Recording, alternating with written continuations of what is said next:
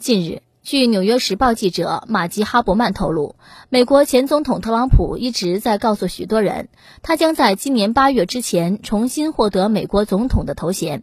与此同时，哈伯曼还在推文中附上了一段美国有线电视新闻网采访特朗普此前的国家安全事务助理迈克尔·弗林的视频。据该视频显示，弗林和诸如匿名 Q 等特朗普的支持者团队似乎相信美国或将发生类似缅甸那样的政治巨变。怎么的？我的快乐要回来了！欢迎回来！好长时间都没看见老特说相声了，等不及了。那个下个月不行吗？非得八月呀？拜登表示：“嗯，你跟我商议了吗？”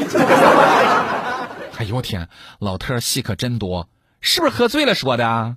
还是说他周围那帮律师把他给说迷糊了呢？总不会是精神方面有啥问题吧？难道白宫这么容易进进出出吗？